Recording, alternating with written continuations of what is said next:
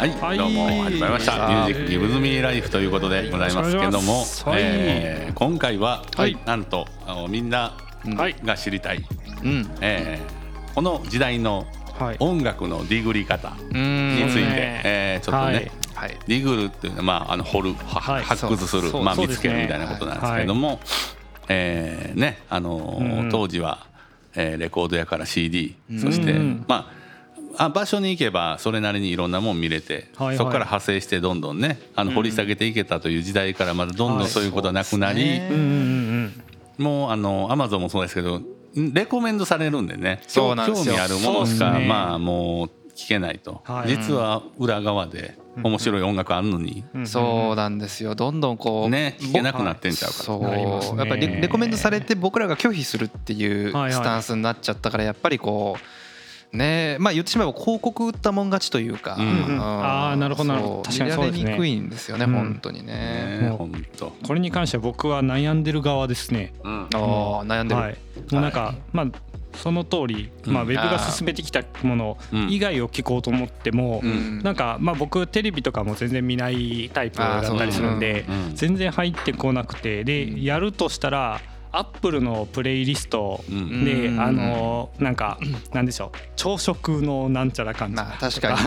グッドフィーリングなんちゃらかんちゃらとか僕結構聞くんですよ。でそっから時々こう掘り出していくみたいなうん。いややり方。みんなあのテレビ持ってんの？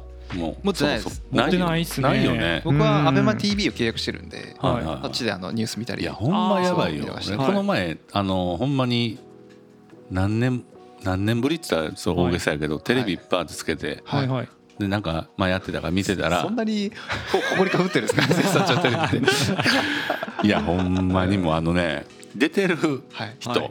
はい。はいあもうわからないと。もう一人ぐらいしか分かん。ないああそうもうやばいよね。うんどうどうそうどう分断されてんねやろと思って、うん俺の。あ俺の知ってるね情報はもう、はいはい。もはや誰も届かんかもしれんな、ーなるほいやもうよくわからないですよね。いや分か。らんんのよ。もはい。う全然ドラマも見いひんし、はい。どあうん。見るけどもうそれこそあのねネトフリとか、はい。ーまあそうですね。まあそういうもんやから、うん。現代でこううわ不思議やなって結構思うのが、うん。YouTuber とかで100万登録者とかいるけど、はい。はいそれもう知ってる人しか知らなかったりとか、全全然有名じゃなかったりするじゃないですか。そうなんね。その数字でこんなに登録されてんの？って言うけど街中で聞いたことないって人たちがうん。多すぎてでテレビに出てる人たちもうテレビ見てないから知らないってなってくるとうん。もういよいよなんかほんまにみんな知ってる人だけが知ってるみたいな。そうですいやほんねまよ。だからやっぱどんどんどんどうんんこうマイノリティになってきてるというかもう今やったら100万人登録者いてももうもはやなんていうんですかね。うんそんなみんな知ってるわけでもないそうっすよというねかうなんていうんですかね。すごい。CD100 万枚売れたら相当なうん。そうでしたよね。意外と。まあだからやっぱあー難しい。まあでもそれが本来本来というか現実だったというか、まあある意味ネットがそれをそうなんでしょうね。ん。うん。なんかテレビとかで結構そのうん。みんな知ってるまあテレビが強すぎた。っていうのが多分ああそれは間違いないですね。ねテレビというか、えー行くとこまで行くと電通が強すぎたっていう。うんああなるほどなるほど。電通かそうですね。ねそれでもねまあでもそれがいわゆるもう今の人たちはうん。そのどこから情報を取るかという時間が限られすぎてそうですうん細分化されてるという。う、ん。ね、テレビを見る時間を削ってどっかからまあなんかねやってるわけなんですね。いい流れだとは思うんですけどね、うん。やっぱね。どこか一つがあーもうね全然曲のディグルとは話がかかってきましたけど、そうやっぱどっか一つがプロパガンダ流すよりかはやっぱいろんなところがこういろんな情報を流してる方がうん。僕はいいいいなっていう、まあ面白いですよね単純にね。うん。もう人と話したら全然違うことをそう。ね調べてるっていうのが当たり前になってくんで。うん。はいもうまあじゃあなんかこうもうそれぞれのうんはい。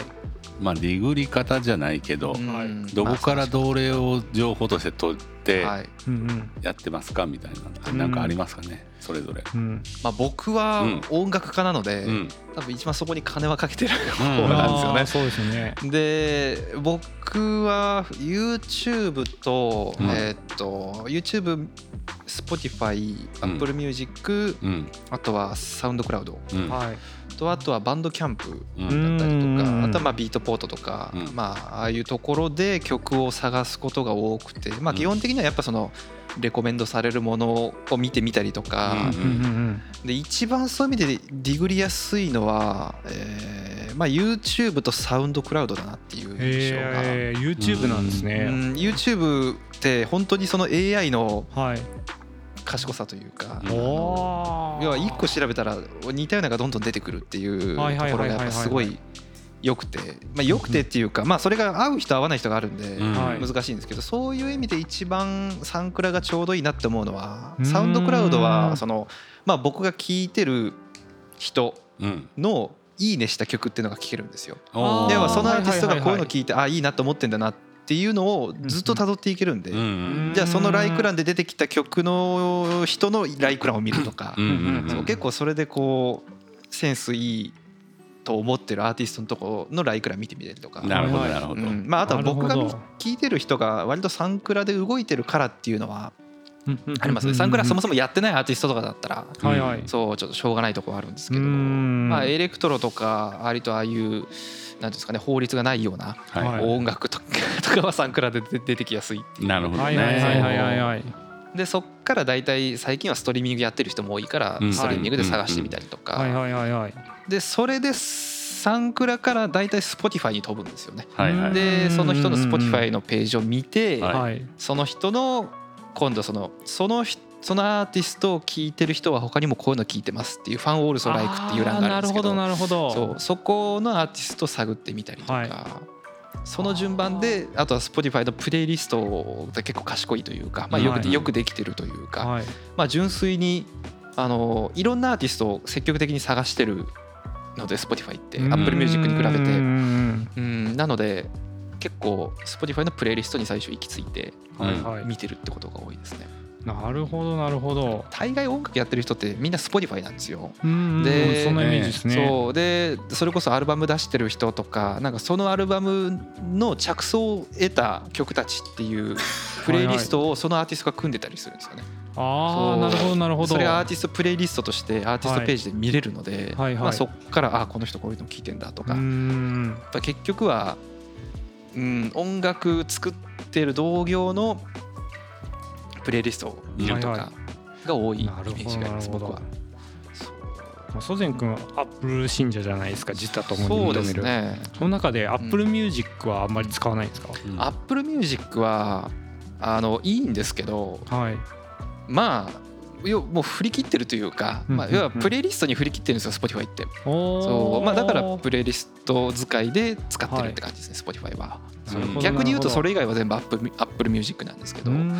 そう、わりかしそのローカルなというかうん、でやってるプレイリストが多いとかなんですか Spotify って。Spotify はやっぱあのーまあ言ってしまえば、はいえープレイリストインフルエンサーっていうのがはい。いるんですよ、へー。Spotify 特に。そうなんですか。そう。自分とこプレイリストフォロワー500人いるぜとかあー。1000人いるぜ何人何万人いるぜっていう。はいはいはいはい。でそこで曲を出したらなんか俺んとこ送ってもらえて送ってうん俺がいいと思ったら入れるよみたいな。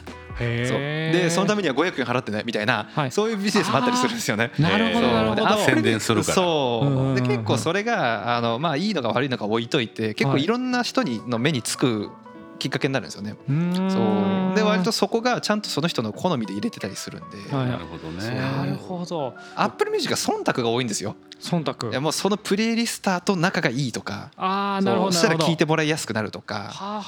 レーベルとつながりがあれば Apple Music はプレイリストに入りやすいんですけど、うん。はいはい。Apple Music はちょっとそういう意味でも忖度が激しいイメージがあるんで。いいまだにその一般にあんまり公開してないというか要はその僕ら曲出す時に一回公式のプレイリスターに送れるんですよ。うん。リリースする2週間前あそうなんですか。にそうピッチするっていうのがあって。それをするとまあとりあえず聞いてもらえるかさておき送ることができてはい。よかったら入るっていう。へそう Spotify はそれがあるんですけど Apple Music やってないのでそれを。なるほどね。なるほど。まあそれも多分いい一定以上のクオリティっていうところで見てるのかもしれないですけど。うん。まあまあまあまあ。で Apple Music ってどどうなんでしょうね。AI がはい。そこら辺強いのかな。なんかううんうんうんん。アルゴリズムが全然違うんですよね Spotify と。なるほどな、だしやっぱポッドキャストのイメージなんで Spotify って、うん。あですね。力入れてるよね。そうね。プレイリスト系は。最近なんかカラオケの採点機能がどうやなついたりどうのこうのえーそうなんですね。Spotify に。へそう。そんなんあるんや。結構そっちに振り切ってるところがあるんで、はいはい。そう。曲探しには。だし日本ユーザーが多いんですよ Apple Music ってやっぱり、うんうんうん。そう。アメリカって結構な割合で Spotify なんでなんかそんなイメージありますねそう。海外は Spotify って、ねうん。まあ、海外がもう大体スーパーアプリみたいになってきてるからね、う。ん全は部もうカラオケからあー。ね、うん。1個で済ます。みたいなね。そうそういう方向に。なるほど、うん。まあただまあ Spotify はまあ単なる楽曲のクオリティとかやったら負けるからうん。ポッドキャストに振り切っていってるっていう噂もあるよね。あーそうですそうですね。うん。それは。ね。やっぱもうしょうがないですよね。デバイスを作ってる会社には勝てないと思うんで、勝てない。あーなるほどそう俺はイヤホンと一緒に出して、ね。Apple Music の最適化されてるイヤホン出すそりゃいやまあそうですね。そうそれ以前に iPhone という世界で一番売れてるうん。世界一番ではないか、うん。まあまあまああの割かし売れてるスマートフォンを出してる会社がやっぱやるっていうのはそうだね。うまいですよ。ね。うん。確かに確かに結構僕インスタまあ僕はアートの世界なんで、うん。インスタで結構その DM でなんかはいはい。来るんですよ、はいあの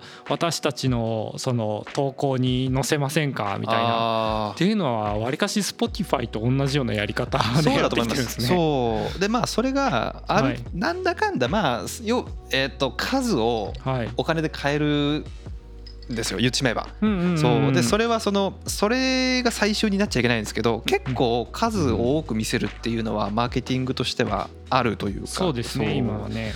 YouTube とかもそうなんですよね、まあ、大体数千円払えば数千回再生はつくようになってるのでこう広告とかで流すと嫌でも。そうですね。そう。まあそういうのをまあ結構ちゃんとつ普通というかレーベルとかやみんなやってるのはいはい。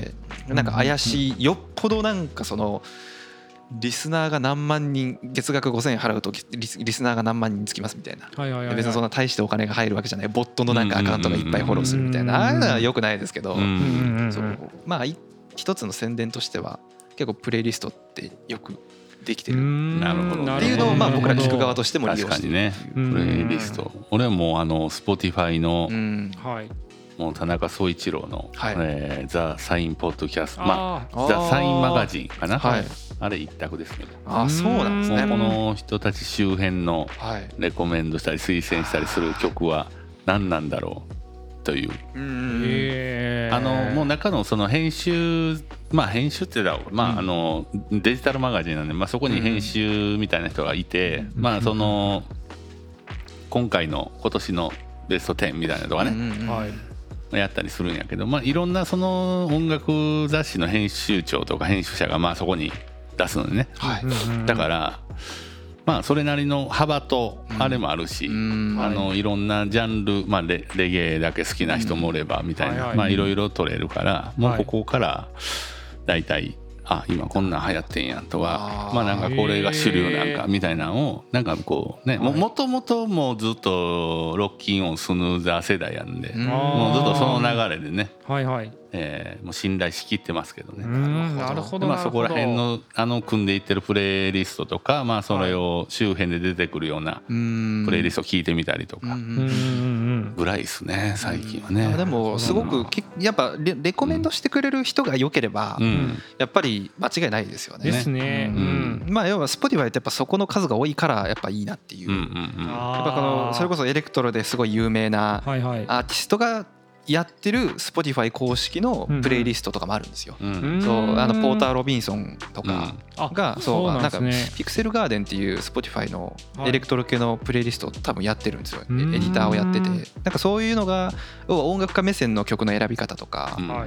も反映されてるのがすごいいいですよね。なるほどな。Apple Music だとねあんまりそういうの出してないというかそうやね。最近ね。ここ数年でそのね YouTuber のあのもともとカリスマブラザーズっていう3人組でやってうん。うんて今ミノミュージックっていうのを個人でやってる。そうあのうん。アフロの。はいはい。あの人がまあそのラジオっていうことでこの人が紹介する曲っていうのを Apple Music ラジオでやってたりとかはするんですけどへそうまあ意外とそんなみんなねっていう。そう、うんまあやっぱやっぱそのやっぱり Apple Music ってこうホームポットとか、うん。はいはい。あっちに寄せてきてるところがあるんで、はいはいうんまあ、要はもううん。AI が選んではい。自動的にどんどん流すっていうところが結構強いからそういう曲曲線というか、はいはい。うんなんなんていうんですかね難しいですね。だから曲がディグりにくいんですよ Apple Music って。なるほど。でもそうですね。そんなイメージありますね、ううん。んなんかあのなんでしょう。ミュージシャンによってその下におすすこの人が好きな人におすすめアーティストみたいなのが一応出てくるじゃないですか、うんああいうのもあの何年も変わってないそうとか やっぱりあれって相当聞かれないと Apple Music ってはい。反映されないんですけど、はいはい。結構 Spotify ってそんなに言ってなくても出てくるっちゃ出てくるんですよね。へえそう。やっぱそのうん、そういうこう探求心というかがいいなっていう Spotify は。なるほどなるほど。がぜん Spotify に変えようかなって思ってきました。まあありだと思います。そう。ただまあ空間オーディオとかがない、はい。なかったりとか、そもそも音質がやっぱロスレスじゃないので、はい。もうそこはもう諦めるって感じですよね。まあ。そこですよね。うん。問題はね。なるほどな。本当に好みだと思います。うん最近はもうねもっぱらもうポッドキャストしか聞いてない。ああいいですね。それはすごい。ほ。んまに。ですよね。ね。そうなっていきますよねだんだん。ね だからその1週間のうちに聞いてるポッドキャストを全部あの追ってるやつ聞き終えた時にあなくなった。確かに。ね。確かに。すげえ結構あったりしますね。あー新しいのまだかみたいなうん。ね僕まあ、前回の続きじゃないですけど、うん。でも北海道行ってかはい。らちょっとかか変わってきたんですよその聞き方が。おはい、なんか今までってなんか街中に行ったらはい。なんかわかんないけどずっとこう何かを聞いたり何か見てたりっていうのをしないと落ち着かなかったんですけど、北海道ってまあ自然のものが綺麗やからっていうのもあって、うん。そのまあ場所におるだけでも結構いいなってなったんですよね。でそこで音楽を聴いたらあ、音楽ってめっちゃいいなって思う、うん、っていうのをすごい体験して特に自転車乗ってる時にめちゃくちゃ体験して、で大阪帰って思ったんですけど外の音が結構大阪ってうるさいんですよね。うる。さいですね。まあね。本当に。まあねですね、うんなんかアナウンスが流れていたり車が流れ、あの走ってたりとか、もうそういうのでやっぱり無音の状態がないんだったあないないんだなっていうのに気づいたのと、うんあと家とかっていうその無機質な人工物に囲まれてるっていう状態うんっていうのがこう暇を生み出してるんやなっていうのを感じて、はい。うん、なんかその北海道行ってから結構音楽を聴くようになりましたね。うんその何かを取り入れるインプットをする時間っていうのをもう少しこう削ってみてただただ音楽を感じる時間っていうのを作ってみようっていうのを最近すごい意識しててうん。なんかそれをやってからなんか精神的にすごい安定があるというか夜にかけてその精神的なこの疲れってあるじゃないですか。それがだんだん体にこう反映されてぼーっとしてくるみたいなのってよくあると思うんですけどうん。それがちょっと少なくなったイメージはこここ数日はすごいあるんですよね。一番いい聞き方じゃないですか。うん。ね。ねいい感じやね。うん。そうなんですよね。結局こういう場所にいるとやっぱ構えて聞いちゃうんですよね音楽をね。あそうですね。そう。本でましてやノイキャンとかかけて、はいうんうんうんうんそう。よくないなと思いながらね。うん。そう。そうなのよね。もうね音を音で壊していってるからね。ああいやそうですね。ね。確かに確かに。寝る時ももう聞いてみたいな。ねうん。そうですね。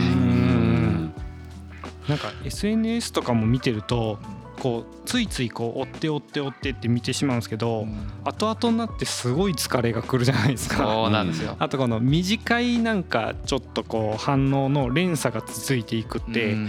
なんかなんて言うんだろうな。どんどんすり減ってる感覚があるというか、うん。あそうちなみにあの、僕あの北海道にエアーポッツを忘れてきたんですよ。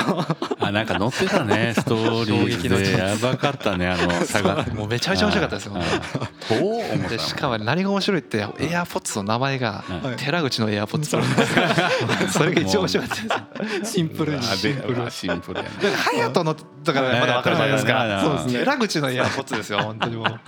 何にも意識してなかった学校で呼ばれるようななんかね。あ寺口のエアポッツみたいない今ねそう探すアプリで北海道にボンってエアポッツがある状態で止まってるんですけど。あれあれあの場所にわ忘れてきたってこと？おそらくそうなんですよ、まあまあね。ね見つかったら送ってほしいっていうふうに伝えてるんですけど、はい。まだ見つかってない。やばいですね。ちょっと困ってるんですけど。あることは分かってるもんねですねまあ、ただ電池切れた状態でそこ光ってるとしたらもうどこにあるか分かんないんですよ。あそういうことか。そうなんですよ。もうビーコンすら発せれないんでですね。宇宙だと終わりですね。ですね。あそういうこと、そうなんですえよ電池が切れたところで終わってんの？それは。おそらくそうなんですよそういうことなんや。はい。なんでもうちょっと正直半分諦めて。私北海道なんでうん。iPhone ユーザーがいればまだはい。い。いんですけどあそれっすそうね iPhone が近くにない可能性が大きいですよね。北海道だと。確かに確かに確かに。そう。なるほどな、非常に厄介ですそう。ねまあそんな感じで今あの、うん。音楽を聴くとか、はい。はい。ポッドキャストを聞く環境が激減しまして。いやいいことですね。ちょっとそういう環境まだね。確かに確かに。えうん。まあ、でこれ音楽のディグり方って話してる中であれなんですけど、うん。それがなくなったら、うん。今ようやくちょっと本読み出したんですよ。あ分かる。すごい。分かる。あの俺は逆にだからこれ、はいポッドキャストパポッドキャスト聞きすぎて、はい。本読む時間がなくなってるもんね。ああやっぱそうですよね。あのそうなのよ。だから、どこかでね、はい。あのなくさんとね、うんどっちかをね、うんうんうん確かに。そうなのよ。ずっとアベマ t v 見てますもそうんです本当に。ね。そう。だからあのポッドキャストを聞くっていう情報を自然を見て減らしたら音楽を聞いて、うん。でああのあのエアポッツをなくすっていうその人為的なミスを犯して、音楽を聴かなくなったら本読むんやなって思って。そうそうそう人はね。ね確そうかにいうことです結局そこにね行くんですよね。なんかこう生きてく上で、うん。まあ、あの自分の持ってるそのいっぱいプラスプラスになってる環境をちょっと減らしていくと、うん。なんか意外な楽しみに気づけるんかなっていう発見がちょっとありますね。ーそれは確かに。うん SNS もその短い感動がトントントントンってあるのをずっと体感してるとうん。ずっと長い時間で深くこう読み進めていく本っていうのの大切さにすごい気づいたんですよねなんか。そのどんどん知識がこう深くなっていって、あのちっちゃなこうらしいよっていうだけの話がうん。自分の中でこう腑に落ちて、うん。こうなんだ自分もこういうことがあって、ここにこうやってつながるからこれがいいんだみたいな感動が増えていってる、うん今この状態ってあのすっごいあのエアポッツなくて悲しいんですけど、うん今めっちゃ楽しんでます。いいですね。いいですね。やっぱそうなのよね。んなんかね。だからもうほんまにあの。まあ、とはいえ俺みたいなあの、本中毒になってくると本中毒うん、あの活字中毒なのよね もうほほぼだから病気やと思うんだよこれは、うん、もうこれぐらいになってくると、はい。あのー F1 見たり競馬見たりはいはい。あの仕事のズームしてるやん、はいズームしてるここで読んでるもん、まあ分からないですからねうん。確かにね。ですね。うん、もうこうやって 本を読み進めながら、はい。あのっていうねそれも謎の状況がもう巻き起こって 結局どっちも頭に入ってないどっちも頭に入らないうでねうん、えーそういう進め方になってますけどうね。んまあでもまあね一回そういう状態になると、うん。はい。ねあのーまあ違うものに目がいくっていうのもいいしね、まあそうですね。うん。普段なんか当たり前にやってることをちょっとやめてみるとそう。うん。新たにね、うんそれはそうでしたね。ねやっぱ自然に触れるってすごいいいなと思って、うん。そのなんかあのちょっと聞いた話の風の噂のあれなんであんまり確証性はないので調べてほしいんですけど、うん。そのなんか自然のものってものすごい情報量が多いらしいんですよね。あいますなんか海とか見るとか、で海ってこうずっと立って見てられるじゃないそうですか。だね、あれっていうのはそのなんか同じ海を見てるけど、うん。瞬間瞬間で全く同じ情報っていうのがない。はい、うん。もうめちゃくちゃ情報量多いものが連鎖してずっと動いてるって状態だから、うん。なんでぼーっと見てられるらしいんですよね。なるほど。ただうん人間には海っていう概念がこうバンってあるからうん。ずっと海やなって思って何もぼー考えずにぼーっとしてられるみたいな。なるほど。うん。でそれがまあ自然を眺めるとこうずっとあるから安心するらしいんですようね。ん。なんか人間が抽象画とか好む理由っていうのもなんかそこにも結構関わってるんじゃないかって言ってる人がいて、なんかわそれは確かにそうやなと思ったんですけどうん。なんかまあそういう環境にポッて身を置いてみたらうん。確かに例えばあじゃあ音楽聴いてみようってなった時にうん。音楽だけに集中できたりとか一個一個の重要性をこう確かめられるというか。ううんうんうんんなるほどね結局アンビエントとかにね行き着いちゃうんですよねそうそうですよ最近のからで流行りの。そうだからもうある意味自然がうるさいから、はい。うんうんアンビエントが入ってちょうどいいみたいな自然にもそうです行った時によね。そううん。それはすごくうん北海道で感じましたね。ね。うんでも不思議っすよね。こうなんか自然求めていって。アンビエントとか自然の音が入った音楽を聴いて僕らは感動したりするわけじゃないですか。うんうんもうそれはデジタルなのか自然なのかって思ってるわかんないですよね。うんうんうんそこはやっぱはい。りこれからなのかな答えが。答えがっていうかやっぱり言うてもこういう Bluetooth イヤホンで聞くようになってまだ数年とかじゃないですか、うんまあ出始めたばっかりというか、はいある意味。うん。まだまだそのそのデジタルとの兼ね合いってのはうんはい。まだ僕には分かんないですね。答えというかなんか。うんまだなんだかんだ結局アナログがいいとかそのどっちも良さがある中ではいどっちもいいよねみたいなこう結局その答えを出さずにいるわけで。なんかこれがああこれは Bluetooth イヤホンじゃないとできねえわっていうようなあまああるんですけどあるんですけどそれはもちろんそのジャイロセンサーが入ってるとか。そうなんかそういうのじゃなくてこうなんかその哲学的に。はいはいはいはい。い。つかあの分かる時が来るのかなと。そうですね。いいですね。まだ分かんないです本当に。そうっすよね。謎謎の。うん。ケーブルのイヤホンとかヘッドホンとうん。その Bluetooth のうん。ヘッドホンイヤホンってなんかね別にただただ方法違うだけやんって思う人には思うだけですもんね。うん。なんでわざわざイヤホンするんだろうなみたいなスピーカーがあるのにとか。あでアあップルは今イヤホンでスピーカーで聞いてるようにっていうのをやろうやってるわけじゃないですか空間オーディオで。なるほどなるほどなるほど。確かに確かに。それはこう本質的にどこまで納得できるのかなんかそれ表面的にメタバースにするためにうん。結局イヤホンをそういうふうに空間オーディオに置いてるわけじゃだけの話じゃないですかはいはいはそれが手段としての空間オーディオとしてこう僕が容認できるのかうん本質としていやスピーカーというものはみたいなことがはいはい。いつか分かるのかどうかっていうのはなるほどね。ちょっと僕はまだ答えが出てないですなるほ多分これはだからアップルが Google, えー Google じゃないわグラスを出して、うん AirPods と初めて AirPods が空間オーディオになった本当の意味っていうのをうんちゃんと体感した時に。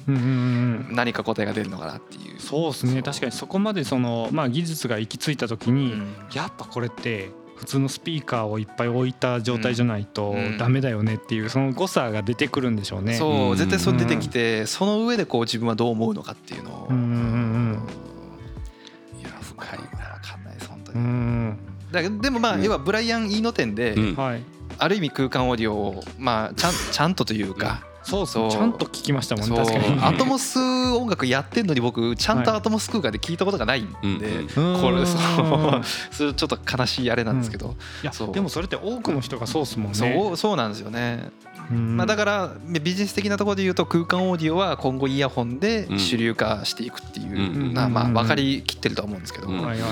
うん。なんかその上での何かをうん答えが出るのか分かんないですけど、うん。ちょっと日々いやーなんか楽しみですね。ね楽しみよくわかんないよくわかかんない答えを出すために、いいですね。はいはい。いやいやもうディグル答えにはもうはいなってないかもわからないですけど、そうですなってないですね。ねですけどもはいはい。まあなんかこうね、えーそういうところでいろいろこれからね、うん。あのいろんなパターンでまたあの探し方も変わってくるかなと。思そううんでですすが、ね。だから本当にメタバースになったらマジでわかんないですからね。ね。なんか歩いてたらうんうん。ねセブンイレブンディグリスポットみたいな,、うん。なんかイヤホンつけてたらなんかセブンイレ近づいたらセブンイレブンのところから鳴ってる広告がメタバース上だけ聞こえてるってないう可能性はあるじゃないですか。可能性はあるよそうメねそういうタバースなふうになってね無限に物が置けるうんうんわけじゃないですか。うんうんうん。うんだそれはちょっとねアップルやりそうな気もするんですよね。ね。なんだかんだ VR より多分 AR の方が力いるんじゃないかなっていううん。現拡張現実。そう思う、えーそれは。アップルマップが現に今 AR でスマホで矢印がね道目出るわけじゃないですか。ああそうあの感じでそのメタバース上に広告を置くっていうビジネスをやりかねないというか。確かに確かに。ね。うん。やっぱぱ金融もアップル抑えてるわけじゃないですか。からね。いよいよなんぼでもやりそうですよね。やりそうおー。やりそうで実は Google 超えたなんか広告収入を結局得ちゃうっていう、ああやりまあちょっとそうっすね。まあ Google がどこまで VR をやるかわかんないですけど、なねはいはい。なんだかんだ VR ゴーグルっていう名前が出うんうん。る全然前何年も前にはいはい。ネイティブインストゥルメンツっていうはい。楽器メーカーのはいはい。PV をの映像があるんですよ、はいはいはい。2000何年とかだったかな。めちゃめちゃ前なんですけど、はいはい。その時にプレイヤーがつけてるゴーグルが実は Google グラスのなんかその開発段階のやつだったっていう。えー、そうなんですか？だめちゃめちゃ前からもう20年以上前から開発はしてるあわけですよね。で Google もちょっとどうなるか分かんないっていう。楽しみんですねいやそれすごいですね。ただちょっと Facebook はねちょっとこけそうな気がしますね。Facebook のメタはちょっとこけ,、はい。こけそうな気気がなんか何何十兆円ななんいくら金額突っ込んだか分かんないですけどもうなんかそんなにつぎ込んでるんですね。超低クオリティなんですよ、えー。あのメタバース空間の。あそうなんですか。まあだから本当に分かんないですね。ちょっともうちょっと進んでみないと。うん。いやーっていうね。ちょっと音楽はアアップルはだからあんまり音楽的なとこっていうよりかはもう総合エンターテインメントっていう見方で見てますかね。うん。まあそんな感じでございました。う んちょっと答えが違いましたね。だから曲ディグるって意味では僕はまあ Spotify とかのやっぱサウンドクラウドとか、うん。ですね。いう感じでちょっございます。と使ってみようと思います、ね。Spotify を。Spotify をぜひ活用していただいて。はい。はいということでうん。また、まはい。た次回と。はい、ありがとうございます。ありがとうございました